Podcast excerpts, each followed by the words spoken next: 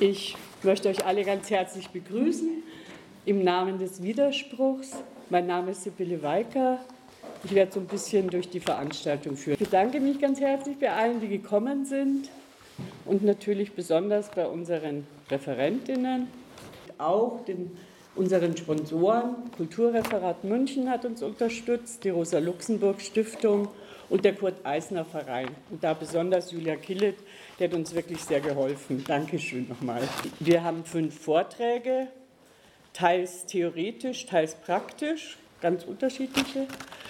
Äh, die dauern jeweils so 45 Minuten ungefähr und danach gibt es 15 Minuten zur Diskussion, äh, wobei ich bitten würde, dass ihr da hauptsächlich Verständnisfragen oder so kürzere Fragen halt stellt, weil für eine längere Diskussion und tiefergehende Analysen wäre dann die Podiumsdiskussion besser geeignet, die um dreiviertel fünf anfängt. Jetzt zum Thema. Die Tagung heißt Privateigentum auf dem Prüfstand. Mit dem Thema der Eigentumsfrage hat sich der Widerspruch schon lange beschäftigt. Hat sogar vor fünf Jahren ein Heft zur Eigentumsfrage rausgebracht. Damals haben wir geschrieben, es häufen sich die empirischen Belege, dass die Institution des privaten Eigentums nicht, wie es heißt, Wohlstand und Entwicklung verheißt, sondern dass sie unverschämten Reichtum auf der einen Seite und unerträgliche Armut auf der anderen Seite schafft. Dass sie zwar stetig wachsende Menge an Gütern produziert, doch damit auch zugleich unseren Planeten zerstört. Auch haben wir damals festgestellt, dass es letztlich keine öffentliche Debatte gibt über die Frage, wie das Eigentum organisiert werden soll oder ob es andere Möglichkeiten gibt. Zumindest, es gab natürlich Veröffentlichungen, aber es wurde im öffentlichen Raum wenig darüber gesprochen. Das hat sich ziemlich geändert, wie wir festgestellt haben. Es gibt inzwischen vielseitige, unterschiedliche Debatten zu diesem Thema und es gibt ja auch, vor kurzem hat die Linke erst gefordert, dass die Energiekonzerne vergesellschaftet werden sollen. Und es gibt ja den positiven Volksentscheid in Berlin von der Deutsche Wohnen enteignen und Co. Initiative. Dann werden auch wieder mehr Fragen diskutiert, dass die Daseinsfürsorge wieder in die kommunale Hand gelangen soll. Und es gibt aber auch radikalere Ansätze zu diesem Thema.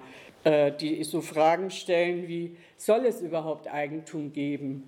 Und wenn ja, wer darf oder wer soll denn dann Eigentümer sein? Alle diese unterschiedlichen Ansätze wollen wir heute, zumindest in Ansätzen, wie gesagt, präsentieren. So, jetzt wünsche ich euch viel Spaß und hoffe, unsere erste Rednerin fängt an. Jenny Stupka ist Mitglied des Teams für Öffentlichkeitsarbeit von der Initiative Deutsche Wohnen und Co. enteignen und schreibt gegenwärtig an ihrer Promotion. Da beschäftigt sie sich vor allem mit den Selbst-, Welt- und den Raumverhältnissen, die das moderne bürgerliche Privateigentum stiftet. Jenny Stupka. So, guten Tag. Ähm, ich finde ja, es ist recht ich habe schon ein bisschen meine Stimme aufgewärmt, aber 40 Minuten reden äh, gleich am Morgen könnte recht anstrengend werden. Wollte ich nur schon mal sagen. Ich freue mich aber extrem, hier in München unsere Kampagne vorzustellen. Ähm, Herr Pechmann und ich haben ein bisschen überlegt gestern Abend. Es gab tatsächlich vor zweieinhalb Jahren mal eine Podiumsdiskussion in München. Ansonsten, ehrlich gesagt, sind aber die Einladungen von hier aus ziemlich spärlich gewesen, bis auch nicht vorgekommen im Unterschied zu anderen deutschen Städten zum Beispiel oder auch internationale Aufmerksamkeit. Deswegen freue ich mich wirklich besonders, dass wir das gemeinsam diskutieren heute hier. Also ich gehe mal davon aus, die meisten von Ihnen haben in den letzten dreieinhalb Jahren, seitdem es unsere Initiative gibt, bereits von uns gehört. Unter anderem gab es ja auch in der Süddeutschen Zeitung ein bisschen Berichterstattung, auch in der Zeit teilweise. Aber ich gebe heute noch mal ein bisschen Überblick darüber, was unsere Ziele sind, was die Problemlage ist, was wir überhaupt bisher erreicht haben, vor welchen Problemen wir jetzt stehen Und ganz am Schluss möchte ich dann, das ist hier der dritte Punkt, noch ein bisschen ableiten, was sind denn Anregungen für eine weitere und auch theoretischere Eigentumsdebatte, die wir aus unserem Projekt und unseren Forderungen so ziehen können. Noch kurz, äh, der erste Teil beschäftigt sich so eher mit den harten Fakten und im zweiten Teil von meinem Vortrag möchte ich auf unsere Konzepte und Modelle, die ich für besonders interessant halte und wo wir wirklich auch produktiv gearbeitet haben, was Vergesellschaftung sein kann und wie man sie umsetzen könnte, ein bisschen genauer eingehen. Der erste Teil, wer sind wir und was wollen wir eigentlich? Das hier ist ein Foto von einer der vielen, vielen Mietendemonstrationen, die es in Berlin gegeben hat in den letzten zehn Jahren. Und zwar auch eine von den vielen Mietendemos, äh, die im Regen stattgefunden haben. Ich weiß nicht, warum wir so oft so viel Pech damit hatten. Aber was man hier schon sehen kann, da sind ja zwei von diesen lila Westen. Das ist sozusagen eins von unserem vielen Merch-Material, von unserem vielen Wiedererkennungsmaterial und das, was eigentlich so äh, Symbol geworden ist in Berlin für unsere Initiative und unsere Bewegung. Das Problem habe ich gestern überlegt, kennen Münchnerinnen wirklich nur zu gut? Man könnte ja sagen, ihr seid hier ein paar Jahre voraus, wenn es sich nicht um eine naturhafte, also es ist ja keine naturhafte Entwicklung. Das heißt, so einfach kann man es nicht sagen. Aber jedenfalls, ihr kennt es nur zu gut. In Berlin sind die Mieten innerhalb von zehn Jahren haben sie sich verdoppelt. Und noch extremer, soweit ich weiß, als in München, ist ja, dass in Berlin wirklich 85 Prozent der Menschen zur Miete wohnen. Das, was so interessant ist für die Entwicklung der letzten mittlerweile schon mehr als 15 Jahre, ist, dass es eigentlich einen Wandel gegeben hat der Eigentümerinnenstruktur auf den deutschen Mieten- und Wohnungsmärkten die sogenannte Finanzialisierung des deutschen Immobilienmarktes. Das heißt, es sind ganz neue Akteure, die sich da eingekauft haben, die eben als primäres Interesse haben, Renditen auszuschütten, weil sie an den großen Börsen notiert sind. Als Beispiel Vonovia, das ist ja der größte Wohnungseigentümer in ganz Deutschland. Vorher war Deutsche Wohnen unsere Namensgeberin in Berlin die allergrößte Vermieterin. Mittlerweile, das haben vielleicht einige von euch mitbekommen, hat Vonovia ja die Deutsche Wohnen übernommen. Eine sehr interessante Entwicklung, weil sie hat mehrfach versucht, mit einer feindlich, sogenannten feindlichen Übernahme die Deutsche Wohnen zu übernehmen. Das bedeutet, man geht einfach zu den ganzen Anteilseignerinnen und sagt, hier, wir wollen eure Aktien kaufen sozusagen unter dem Radar der eigentlichen Führungsebene. Das heißt, so kann man ja einfach anteilsmäßig die Mehrheit in einem Unternehmen äh, übernehmen. Hat zweimal nicht geklappt. Dann haben sie großen Deal gemacht mit dem Vorstandsvorsitzenden auch der Deutsche Wohnen, Michael Zahn. Der hat da auch noch mal schön ein paar Millionen Euro natürlich eingestrichen. Unser ehemaliger Bürgermeister in Berlin war auch noch involviert, hat gesagt, es ist ein ganz toller Deal für die Zukunft. Das ist alles eine Entwicklung auch noch des, ähm, der letzten zwei Jahre. Genau, aber was das absolut Wichtige und Zentrale ist, ist, dass diese Akteure, die börsennotiert sind, eben primär ihren ähm, ihren Aktionärinnen verpflichtet sind. Also das primäre Interesse ist, Dividenden, Renditen auszuschütten.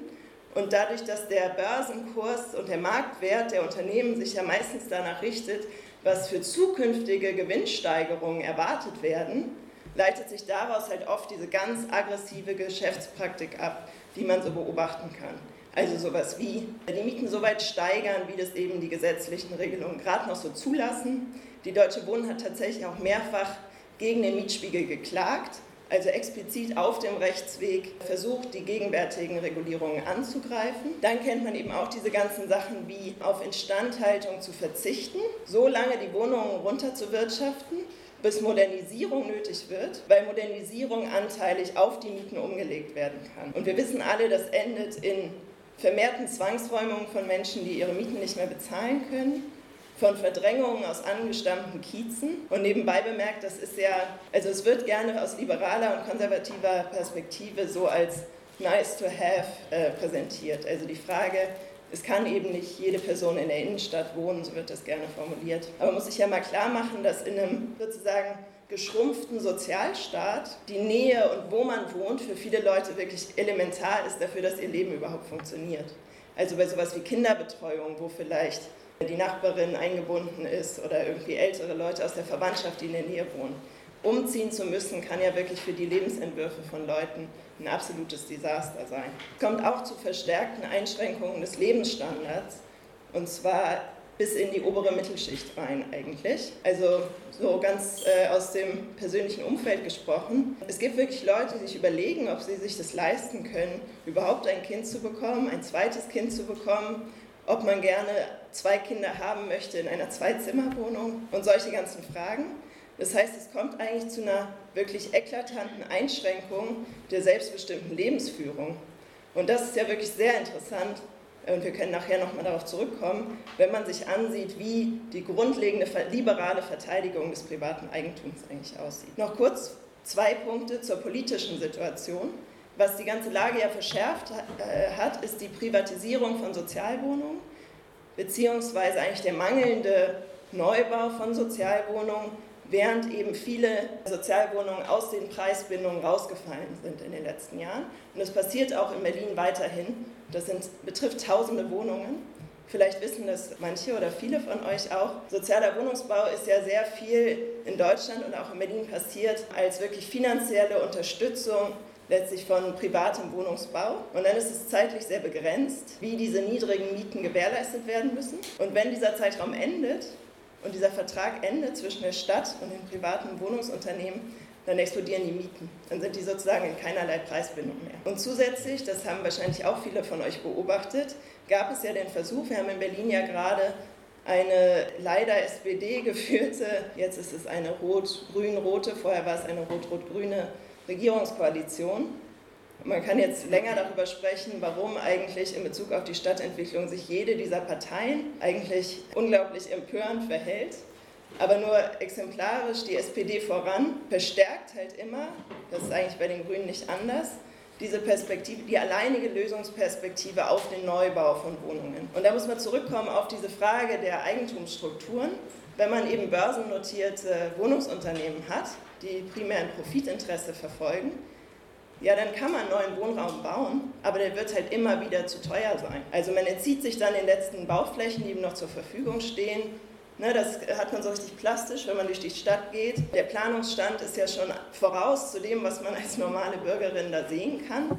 Eigentlich sozusagen schon viel mehr zu mit Büroflächen, die wir nicht brauchen und überteuerten Eigentumswohnungen. Und ich komme aus Berlin und es kann einem einfach wirklich so richtig wehtun, sich vorzustellen, dass ja diese Lücken geschlossen werden, sich die Stadt weiter verschließt und versiegelt für unsere eigenen Entscheidungen. Das zeigt eigentlich einfach nochmal gut, also es ist nicht ganz aktuell, weil es eben nur bis 2015 geht, aber ich finde es trotzdem hilfreich. Das ist eine Strukturierung von André Holm aus einem seiner Bücher und stellt eigentlich die Korrelation dar dazwischen, was passiert, wenn man öffentliche Investitionen hat in die Wohnraumversorgung. Da sieht man, dass die Entwicklung der Bestandsmieten und der Neuvermietungsmieten ziemlich gekoppelt ist.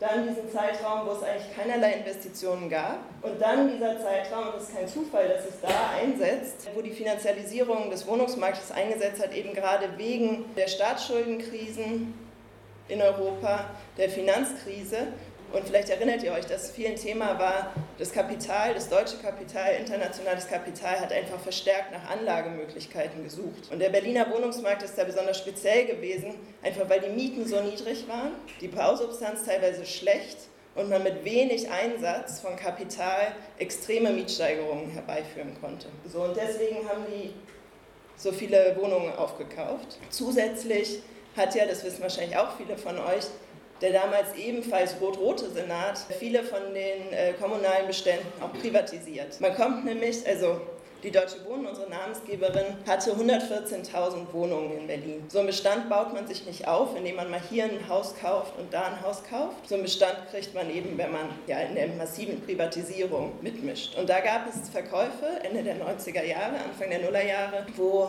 Wohnungen zum symbolischen Preis von einem Euro. Nach dieser wunderschönen Problembeschreibung können wir uns jetzt mal wenden auf äh, das, worüber ich so gerne spreche, weil es einfach sehr bewegend gewesen ist, in den letzten Jahren dabei zu sein, nämlich über unsere Initiative. Wir haben 2017 ungefähr mit der Arbeit begonnen und es ist ganz wichtig zu sagen, vielleicht auch im Vergleich zu hier in München, dass es damals bereits eine ganz starke und auch vielfältige Mieterinnenbewegung in Berlin gegeben hat. Also es gab schon vorher mal einen Mietenvolksentscheid, der richtete sich vor allem auf die Demokratisierung der landeseigenen Wohnungen also mehr Mitsprache der Mieterinnen dort. Es gab ganz viele Mieterinneninitiativen, die bekannteste davon ist Cotti und Co., denke ich, und eben auch andere Recht auf Stadtgruppen, also zum Beispiel Zwangsräumungen verhindern. Und teilweise aus diesem Erfahrungsschatz hat sich auch die ganze Idee gespeist. Dadurch kannten sich Leute bereits und es hat sich diese Idee entwickelt. Es haben nämlich ursprünglich Mieterinnen von Coty Co. Coty Co. ist ähm, also am Cottbusser Tor, die Bebauung rundherum, die auch privatisiert war, worden war von der GSW an die Deutsche Wohnen. Und die haben angefangen, auf Demos zu rufen, äh, Deutsche Wohnen enteignen. Und daraufhin haben halt Leute angefangen, die äh, vielleicht zum Beispiel mehr Expertise hatten in Bezug auf Wohnungswirtschaft oder in Bezug auf rechtliche Fragen, haben die Idee bekommen, ja, man könnte ja sowas vielleicht wirklich machen. Es gibt da diesen Artikel im Grundgesetz, Artikel 15. Die FDP hätte den auch gerne raus aus dem Grundgesetz, sagt es irgendwie veraltetes Recht, sollten wir aufhören mitzutragen, darüber sage ich nachher mehr. Aber jedenfalls aus dieser, ähm, vor diesem Hintergrund hat sich unsere Initiative gegründet. Einfach auch mit vielen Mieterinnen, die selbst Betroffene waren, die aus diesen kleineren Initiativen kamen, wo sie sich zum Beispiel vorher gegen energetische Modernisierung gewährt hatten oder einfach zusammen gegen ihre Vermieterinnen vorgegangen waren. Und weitere Einzelpersonen. Es ist wirklich auch eine Initiative, in der viele, viele Leute zum ersten Mal aktiv Politik machen. Zusätzlich wenige politische Organisationen, also zum Beispiel die Interventionistische Linke oder Einzelpersonen aus der Linkspartei. Dann zu der Frage, die Deutsche Wohnen, ist es der schlimmste Vermieter von Berlin? Es war auch ein bisschen eine strategische Wahl. Tatsächlich war nämlich durch, die, also durch das große Engagement von Mieterinnen selbst, war die Deutsche Wohnen eigentlich schon Stadtgespräch zu dem Zeitpunkt. Also es war klar, da schimmeln Wände, Aufzüge fallen aus, Heizungssysteme fallen aus, denen ist das völlig egal. Das war sozusagen die Vorleistung. Die Empörung war eigentlich schon relativ groß. Und dann kann man aber sagen, naja, schlimmste Vermieterin von Berlin, es gibt andere große Wohnungskonzerne, die zeichnen sich dafür durch ganz andere Tricks aus. Aber zu dem Zeitpunkt war eben vor der Übernahme durch die Vonovia die Deutsche Wohnen die größte Vermieterin unter den Schlimmen, die wir hatten. Was ist demgegenüber unser Ziel? Das sind jetzt, sozusagen, es ist relativ dicht, wenn ihr dazu nachher Nachfragen habt, äh, können wir ja darauf zurückkommen. Unser Ziel ist die Enteignung und Vergesellschaftung. Also die Vergesellschaftung ist das eigentliche Ziel. Die Enteignung ein Schritt auf dem Weg dahin. Von allen großen Wohnungskonzernen, die in Berlin mehr als 3000 Wohnungen besitzen. Auch interessant ist ja, in Deutschland sind die Eigentumsstrukturen ja gar nicht so leicht einzusehen tatsächlich auch staatliche Stellen tun sich teilweise schwer damit. Es ist jetzt nicht so einfach. Es ist gar nicht so leicht zu wissen, wem in Berlin die Wohnungen und die Häuser gehören. Das heißt, dass wir mittler, also als wir gestartet sind, sind wir davon ausgegangen, es handelt sich wahrscheinlich um neun bis zehn große Konzerne. In der Zwischenzeit sind durch die Recherche vor allem auch, also von Journalistinnen, der Tagesspiegel hatte da ein großes Projekt, was zur Kooperation aufgerufen hat. Also die haben dazu aufgerufen, Mieterinnen sollen selbst, weil sie ja das Wissen haben, sie wissen ja, von wem sie gemietet haben, sollen eben markieren in so einer Online-Karte, wem ihr Haus gehört, zusätzlich aber Mietverträge einschicken, damit es wirklich äh, belegt ist und damit es Daten sind, auf die wir bauen können. Oder es gab auch noch eine eher linke Kneipe, die geräumt werden sollte und die dann eigentlich ihrem Vermieter so ein bisschen Druck machen wollten und immer festgestellt haben, wenn sie da hingehen, wo die Adresse ist, dann ist da halt nur ein Briefkasten. Und die angefangen haben, so tatsächlich ein großes Netzwerk, Pierce Global, die Pierce Brothers, in Deutschland aufzurollen von, von der Seite und festgestellt haben, ja, auch die haben über 3000 Wohnungen in Berlin. Das ist nur so ein verzweigtes Netz von Unterunternehmen, sodass das erstmal gar nicht so klar war. Ja, jedenfalls mittlerweile wissen wir, es handelt sich um 13 große Konzerne. Noch viel wahrscheinlicher ist es da, wenn man das umsetzen würde und wirklich die Daten erheben würde, die man dafür bräuchte, wenn noch weitere dazu kämen. Ganz wichtig ist, ausgenommen sollen sein die landeseigenen Wohnungsunternehmen und die Genossenschaften, was tatsächlich im Wahlkampf vor unserem Volksentscheid ziemlich wichtiger Punkt der Diskussion gewesen ist. Inwiefern kann man rechtssicher die Genossenschaften ausnehmen, weil sie doch eigentlich nach ihren Satzungen auch vor allem der Wohnraumversorgung ihrer Mitglieder verpflichtet sind. Also ein bisschen tricky point. Dann ist der nächste wichtige Punkt, für den wir uns einsetzen, dass es sich um mehr handelt als um eine Verstaatlichung. Ne, man könnte jetzt denken, okay, dann wiederholt sich einfach alles, nämlich die Senatsparteien können, wenn sie finanziell in Bedrängnis kommen, und wissen wir auch alle, der Berliner Landeshaushalt ist ja permanent überlastet, einfach doch wieder sofort verkaufen.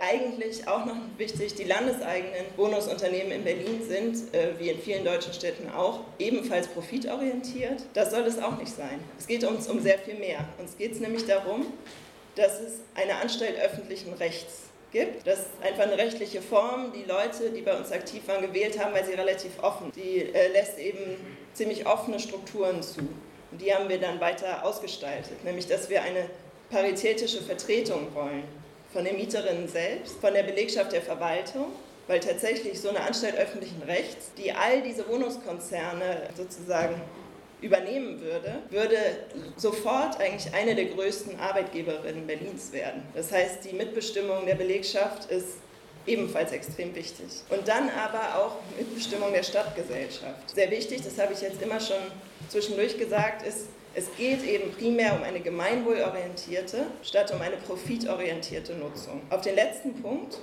sehr zentral, Entschädigung unter dem Verkehrswert ist das, was man so oft als Marktwert bezeichnet komme ich nochmal detaillierter zurück. Jetzt würde ich gerne noch ein paar Dinge dazu sagen, wie wir überhaupt arbeiten und gearbeitet haben in den letzten Jahren. Und zwar kann man grob sagen, unsere ganze Tätigkeit findet auf drei Ebenen statt. Einmal haben wir diesen Volksentscheid gemacht, den wir ja mittlerweile gewonnen haben. Am 24. September dieses Jahr jährt sich das zum ersten Mal.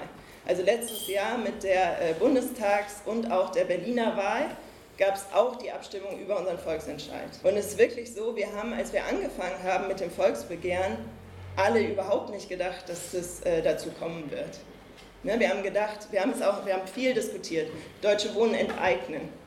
Können wir das so nennen? Also ich habe zum Beispiel gedacht, also wie soll man, es klingt nach einer linksradikalen Forderung, die gar keine Durchsetzungsperspektive selbst sieht. So, ist es das, was wir wollen? Leute haben sich zu, glücklicherweise durchgesetzt, weil ich mittlerweile sagen würde, ich habe jetzt mehrere Jahre diese Öffentlichkeitsarbeit mitgemacht, also Pressearbeit, zentrale Botschaften rausfinden, zu überlegen, wie man am besten im Gespräch mit Leuten formuliert, einfach formuliert, was wir wollen. Und ich habe dann oft gemerkt, naja, wenn man erklärt, was ist Vergesellschaftung, dann sagt man sehr schnell, intuitiv erstmal, na, wir wollen die enteignen. Wir wollen es denen wegnehmen. Es ist einfach ein wichtiger Schritt und es ist auch wichtig, diskursiv dazu zu stehen, dass es eben um Wandel der Eigentumsstruktur geht. Der Volksentscheid.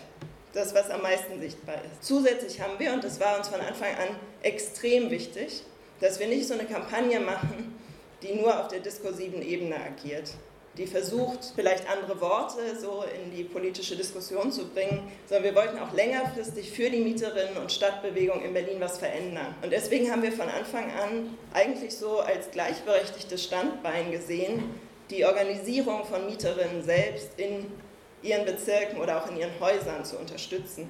Und wir haben dann eine Arbeitsgemeinschaft, die heißt Starthilfe, die einfach Mieterinneninitiativen darin unterstützt. Wie organisiert man denn so eine erste Versammlung? Wie kommt man ins Gespräch mit Mieterinnen, also mit Mitmieterinnen, mit Nachbarinnen?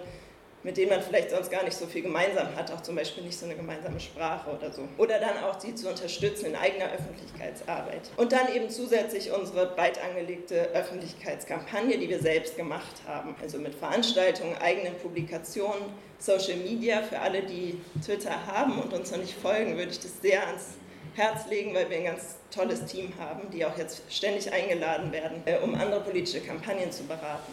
Und tatsächlich waren wir zum Höhepunkt, das war dann im letzten Sommer eigentlich, so im Jahrkampf haben wir ihn genannt, weil es kein Wahlkampf war. Unserer Meinung nach waren wir ungefähr 800 Aktive. Also als es darum ging, wirklich Leute zu mobilisieren, zum Volksentscheid zur Abstimmung zu gehen, als es darum ging, vorher schon in der zweiten Phase, ähm, da brauchten wir 170.000 gültige Unterschriften.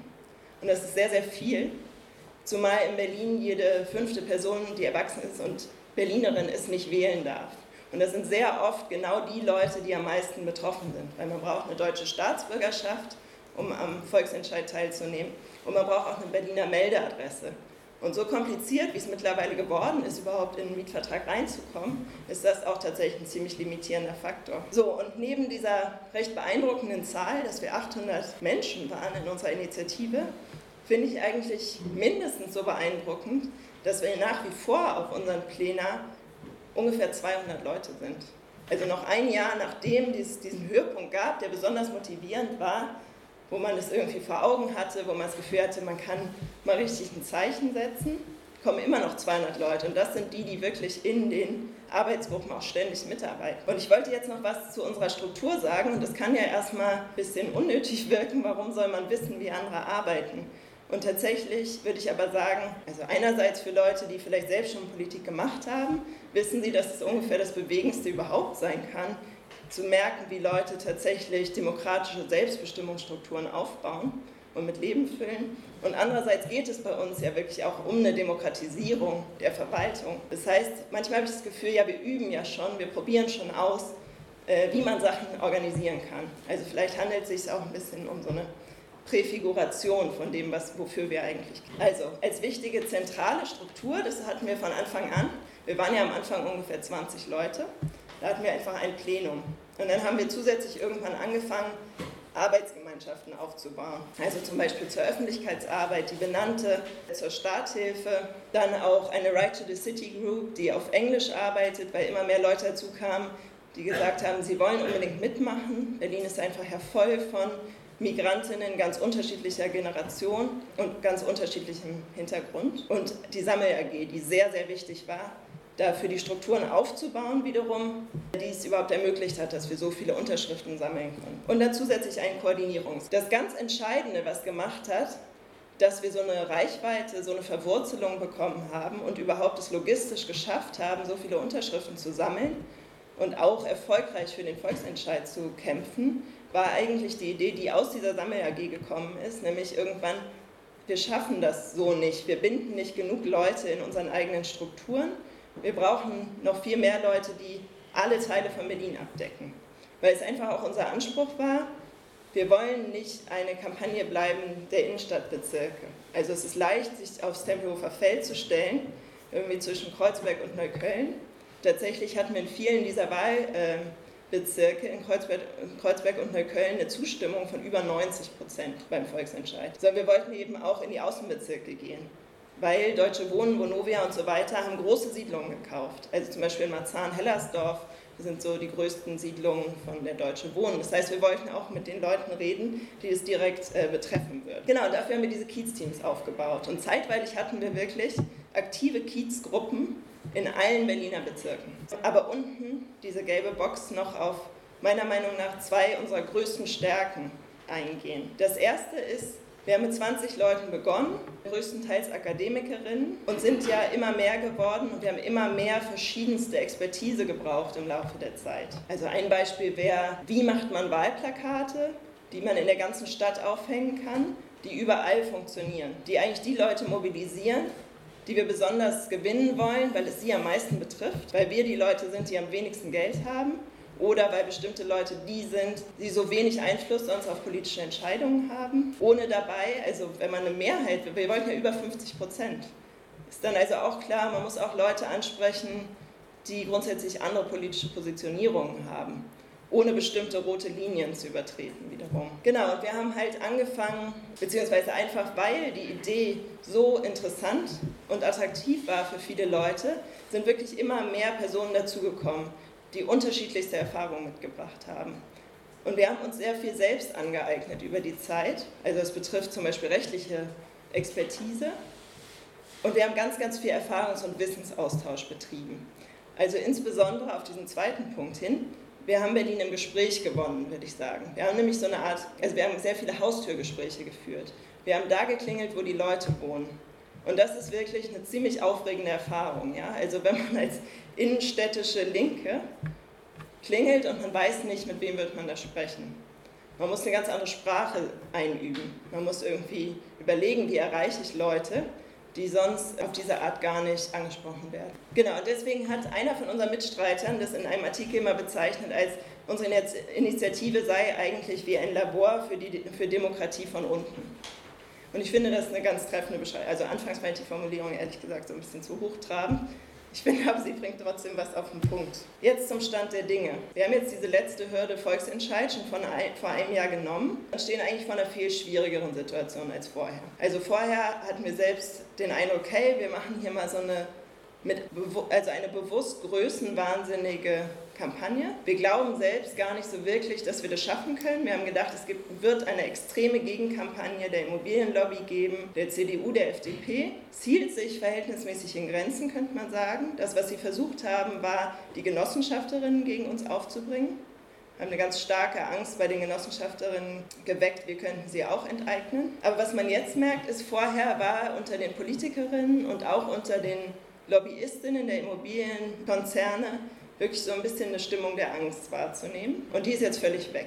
Wir haben eigentlich den Volksentscheid gewonnen, aber damit ist irgendwie auch die Drohkulisse eigentlich äh, eingestürzt, paradoxerweise, weil es nämlich den Politikerinnen sehr, sehr leicht fällt, das einfach zu ignorieren. Das sind wirklich extrem antidemokratische Statements, die trotzdem eigentlich mit sehr wenig öffentlicher Empörung aufgenommen werden. Und das, was die Regierungskoalition gemacht hat, ist eine Expertinnenkommission einzusetzen, die jetzt ein Jahr, erst hieß es ein Jahr, jetzt doch vielleicht anderthalb Jahre tagen soll. Es ist, also alleine darüber könnte man sehr lange sprechen, wie da mit dieser Personalpolitik bestimmte Rückverschiebungen im Diskurs vorgenommen werden, weil nämlich zum Beispiel die SPD ihre drei Kandidaten, die sie da reingeschickt haben, das sind alles CDU-nahe Juristen. Und das muss man wirklich, also die Berliner Sozialdemokratie ist einfach hat sich noch mal weiter von sozialdemokratischen Positionen zurückgezogen, würde ich sagen. Genau, aber jedenfalls ist es jetzt unsere Aufgabe, diese Expertinnenkommission und deren Arbeit überhaupt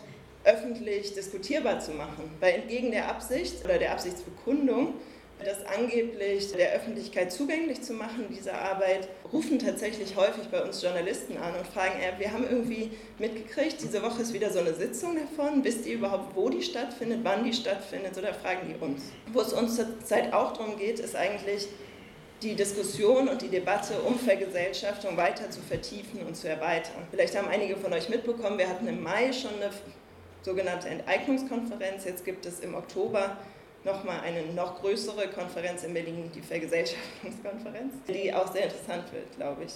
Aber das, was eigentlich nach wie vor entscheidender Inhalt unserer Arbeit ist, den Druck hochzuhalten. Und da ist, ist jetzt so ein bisschen dieses Gefühl von, wir sind irgendwie in einem Endlevel und wir überlegen die ganze Zeit, wie können wir das qualitativ, unsere Arbeit noch auf neues auf, auf, eine neue ja, Intensität hochschrauben. Und es ist so ein bisschen so ein Gefühl von, ja, was kann man noch tun? Man muss eigentlich diese Vergesellschaftungsorganisierung und Demokratisierung weiter vorwegnehmen. Also eigentlich die Mieterinneninitiativen so sehr stärken, bis man vielleicht mittellangfristig sowas wie einen Mietstreik anvisieren kann. Wir müssen eigentlich den Organisierungsgrad in Berlin noch viel, viel weiter treiben. Und vielleicht schon mal als Antwort, kleine Antwort auf die Frage eben, wie redet man mit Leuten? Ich würde sagen, das Allerwichtigste war zu verstehen, diese ganzen Regulierungen rund um Mieten und Immobilien und Eigentumsverhältnisse können ja leicht so sehr in Expertendiskussionen und Expertenvokabular abdriften. Und wir haben auch manchmal dazu geneigt, eben zu begründen, ja, warum braucht man Vergesellschaftung? Dann sagt man, okay, es gibt profitorientierte, börsennotierte Konzerne. Aber das ist alles nicht die zentrale Botschaft von unserer Öffentlichkeitsarbeit gewesen, sondern die hat sich eigentlich, würde ich sagen, über die gesamte Zeit nicht verändert. Von Anfang an, als wir 20 Personen waren, eigentlich bis jetzt weiterhin, ist es einfach das Wichtigste zu sagen, wir schaffen das nur gemeinsam. Wir müssen alle mitmachen in Berlin. Und das ist so eine andere Botschaft, als jemanden zu versuchen, inhaltlich zu überzeugen und auch eine ganz andere Absicht, ja.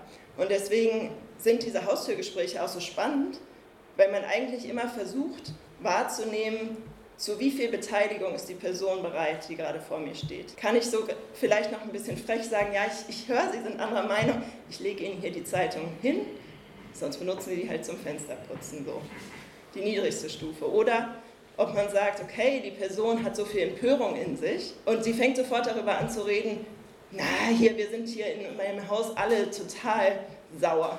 So, dann weiß man schon, okay, die hat eigentlich das Potenzial, andere Leute mitzubewegen. Und dann sagt man, ja, ja, ja, ich höre schon so, auf dich hören die Leute. Ich lasse dir hier gleich mal 20 Broschüren liegen. Es wäre echt, es wäre wichtig, dass du mit deinen Nachbarn darüber redest. Aber jedenfalls diese Idee, man, und das ist wirklich auch was, was, glaube ich, keine der politischen Parteien und vor allem auch die Linkspartei fatalerweise nicht versteht, dass man Politik, ja, wenn sie wirklich basisdemokratisch ist, dann macht man die halt gemeinsam. Und dann machen die, also ja, auch Parteipolitik könnten ja alle gemeinsam machen. Passiert halt nicht. Man versucht die Leute irgendwo hin zu mobilisieren, statt sie zu organisieren. Und das Wichtige ist eben zu gucken, wie weit ran in unsere Strukturen können wir diese Person bekommen. Aber jetzt äh, zu dem zweiten Komplex, unsere Konzepte und Modelle. Das ist wirklich einfach wichtiges Wissen, wenn man sympathisiert mit Vergesellschaftungsabsichten, würde ich sagen. Nämlich zu wissen, ja, ja, wir berufen uns auf das Grundgesetz. Genau das lässt es zu. Und es war damals die SPD, die total darauf gedrungen hat, dass das Grundgesetz offen sein muss für verschiedene Wirtschaftsformen. Das ist ja was, was zum Beispiel in Schulen, auch in der öffentlichen Debatte so eigentlich nicht thematisiert wird. Ich glaube, die allermeisten Leute, wenn man sie so auf der Straße fragen würde, würde sagen, ja, Deutschland ist ein demokratischer, marktwirtschaftlicher Staat, laut Grundgesetz. Und das stimmt eben nicht. Und dieser Artikel 15 lässt die Überführung in Gemeineigentum oder andere Formen der Gemeinwirtschaft zu. Der ist wirklich noch nie angewendet worden. Es gibt den Artikel 14, der die Enteignung beschreibt und sagt zum Zwecke des, des Gemeinwohls. Und hier ist eben der Unterschied, dass Vergesellschaftung eher, so deuten das äh, Leute in juristischen Kreisen eben als Selbstzweck möglich ist. Und dieser Artikel verweist dann aber auf Artikel 14, was die Entschädigungshöhe angeht. Dadurch, dass der noch nie angewendet wurde, gibt es eben auch keine Ausführungsgesetzgebung bisher. Also das Land Berlin müsste Ausführungsgesetzgebung dazu verfassen. Unter welchen Umständen, nach welchen Kriterien soll Vergesellschaftung stattfinden? Ich will das mal überspringen und dahin springen, was eigentlich auch ganz viel die öffentliche Diskussion bestimmt hat, nämlich die Frage, wie hoch soll denn die Entschädigung sein? Weil das ja darüber entscheidet, wie kompatibel ist denn die Vergesellschaftung mit anderen wichtigen auch anderen wichtigen sozialpolitischen äh, Projekten, die es in Berlin gibt.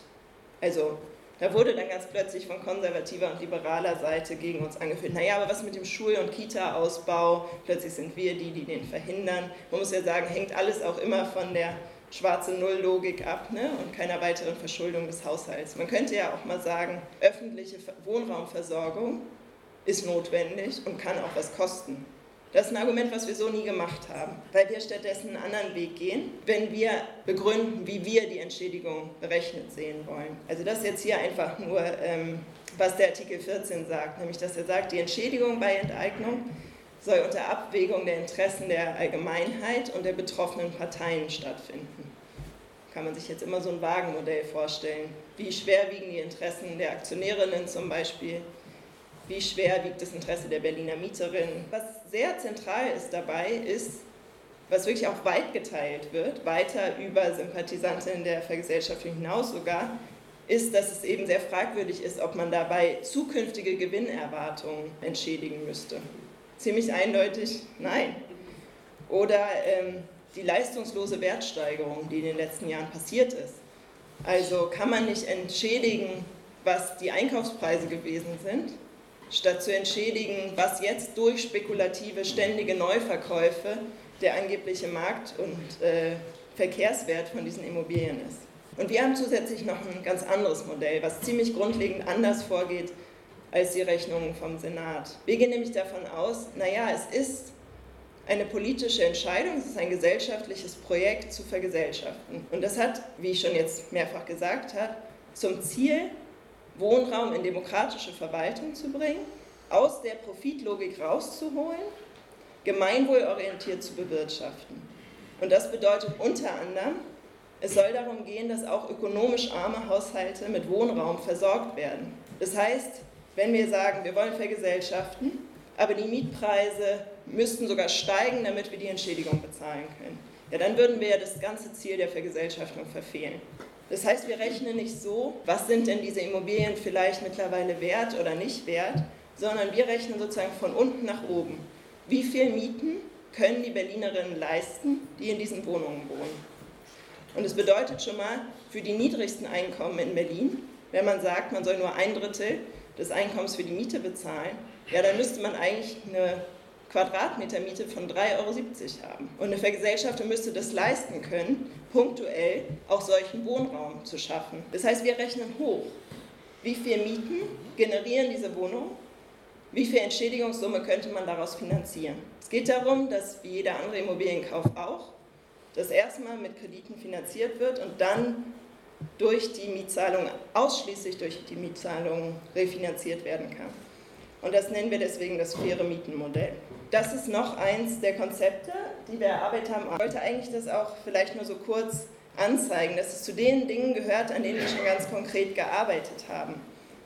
Nämlich diese Frage, ja, wie schafft man denn eine demokratische Verwaltung im Unterschied zu einer Genossenschaft, die ja auch demokratische Mitbestimmungsstrukturen hat, hat man ja diese komplexere Lage, dass es nicht nur um die Interessen der Mieterinnen geht, die gegenwärtig in diesen betroffenen Wohnungen wohnen. Also, damit es noch mal ein bisschen plastischer wird, wenn man 13 Wohnungskonzerne vergesellschaftet, dann wäre das, wenn man so durch Berlin läuft, knapp jedes siebte Haus.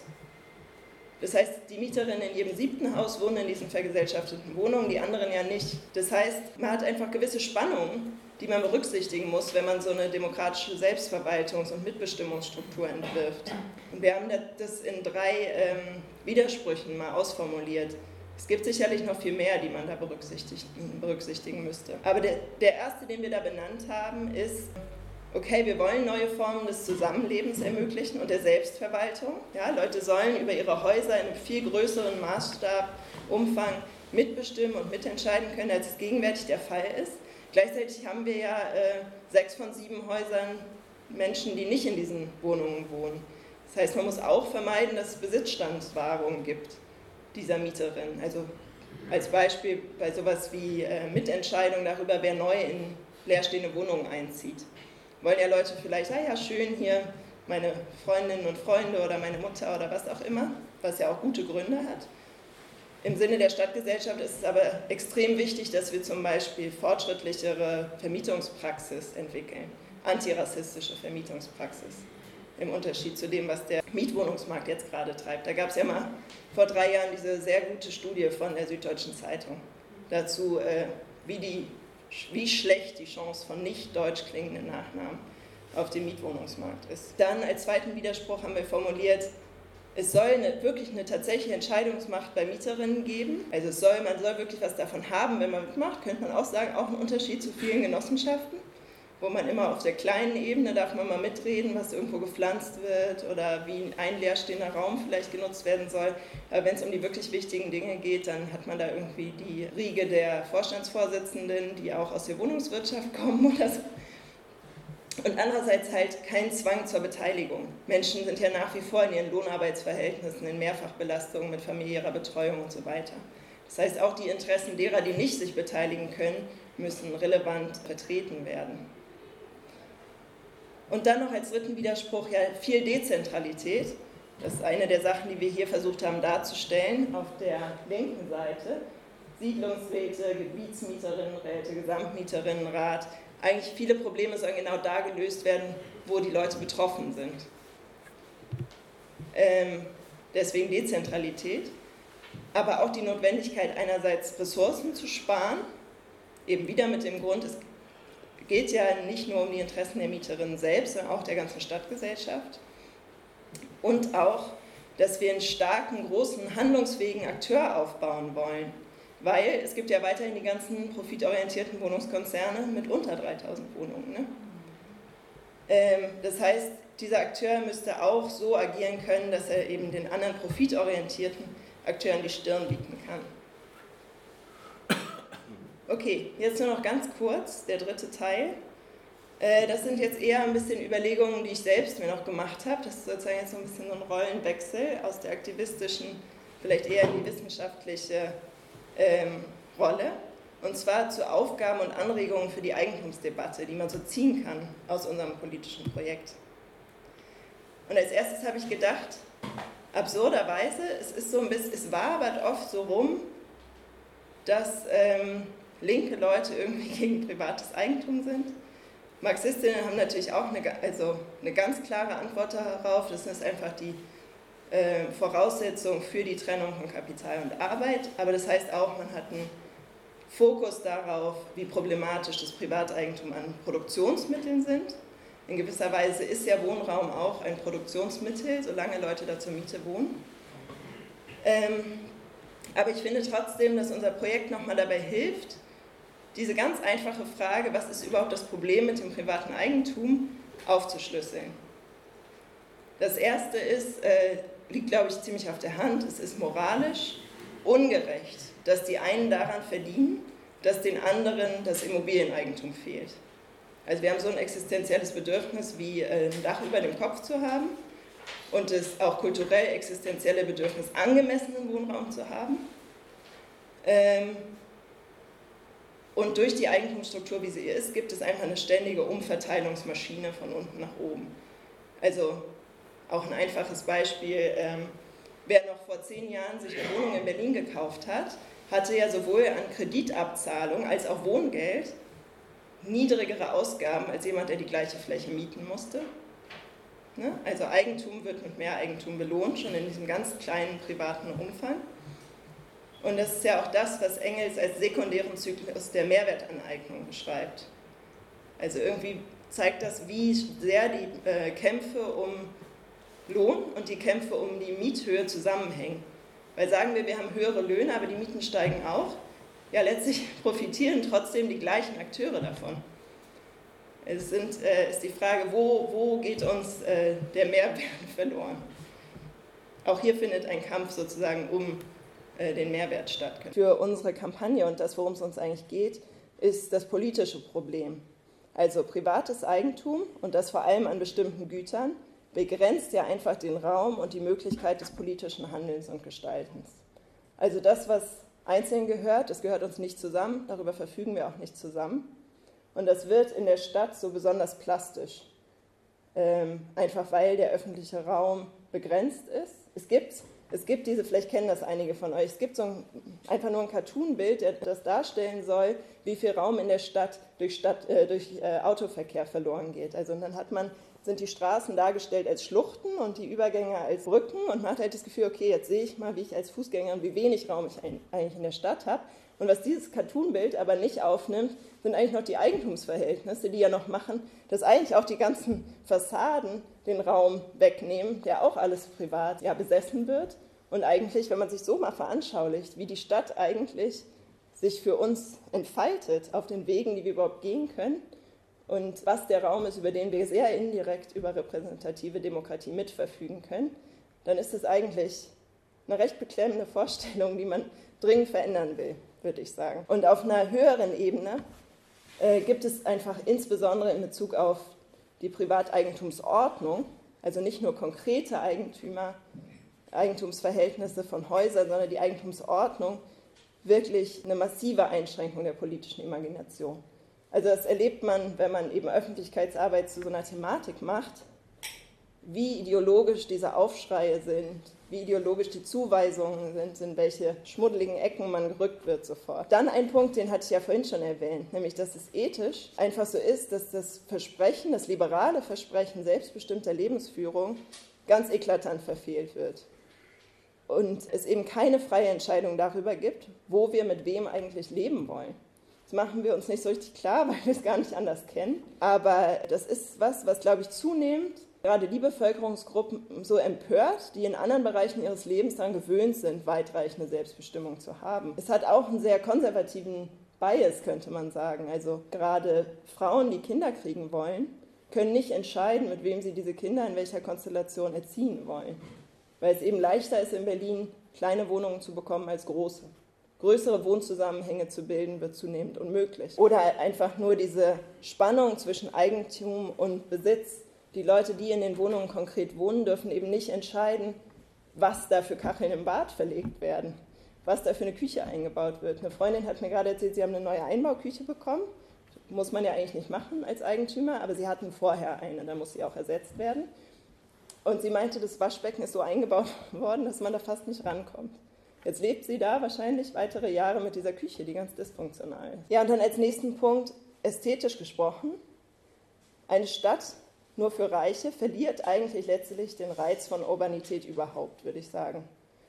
Also zum Beispiel den Reiz zufälliger Begegnung, den Reiz, dass Städte oft intensivierte Austragungsorte sind für gesellschaftliche Konflikte, dass es eine Offenheit der Gestaltung gibt. Ich glaube, das ist was, was wir in Berlin besonders schmerzlich erleben, weil, also vielleicht kennt ihr auch Westberlinerinnen, die von den 80er Jahren schwärmen, Berlinerinnen aus Ost und West, die von den 90er Jahren schwärmen wie viel Raum es da für Kunst, Kultur, Selbstverwaltung, Selbstgestaltung gab und dass wir das halt einfach gerade völlig einbüßen. Dann noch drei Themen, die äh, sozusagen konkreter gesprochen Herausforderungen sind.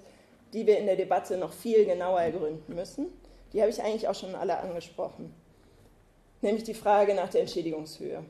Wir, wir versuchen eigentlich, die Währung im politischen Kalkül auszutauschen, würde ich sagen. Es ist eine völlig andere Überlegung zu sagen, gemeinwohlorientierte Politik äh, geht eben von den Bedürfnissen derer aus, um die es geht. Und es ist nicht primär eine Überlegung, was kann der Berliner Landeshaushalt stemmen, sondern es geht darum, äh, zu überlegen, wie kriegt, wie kriegt man das auf die Beine gestellt, was eigentlich unser politisches Ziel ist. Das ist ja was, was so in der neoliberalen politischen Logik gar nicht mehr vorkommt. Und deswegen ist es auch so intensive Arbeit dagegen anzugehen. Dann die ganze Thematik demokratischer Selbstverwaltung, darüber habe ich jetzt schon ein bisschen ausführlicher gesprochen. Und eigentlich der Befund, naja, wir sind es ja gar nicht gewöhnt, mit tatsächlichen Bedürfniskonflikten umzugehen, weil es in der Stadt so eine permanente Nivellierung dieser Bedürfniskonflikte gibt, in dem großen Konflikt zwischen Nutzungs- und Profitinteressen. Also wie sollen Strukturen eigentlich aussehen, wenn verschiedene gesellschaftliche Gruppen tatsächlich in Bezug auf bestimmte Räume unterschiedliche Bedürfnisse haben. Und dann die ganze Idee, dass Vergesellschaftung vielleicht eine Exit-Strategie aus dem Neoliberalismus sein kann, uns aber vor extreme strategische Herausforderungen stellt. Nämlich genau diesen Moment, in dem wir jetzt sind. Man kann diskursiv so eine Mehrheit mobilisieren. Mehr als 50 Prozent stimmen dafür, große Wohnungskonzerne zu enteignen und zu vergesellschaften. Und dann steht man da halt vor diesem Parlament, was es einfach nicht macht was damit durchkommt, zu sagen, so ein Volksentscheid, das ist eigentlich eher eine Anregung. Wie gehen wir damit um? Und wie setzt man in so einem Fall, also wie baut man in so einem Fall wirklich Durchsetzungskraft von unten auf? Das sind einfach drei weitere Themen, wo ich dachte, die könnten für die Diskussion interessant sein. Gut, vielen Dank. Also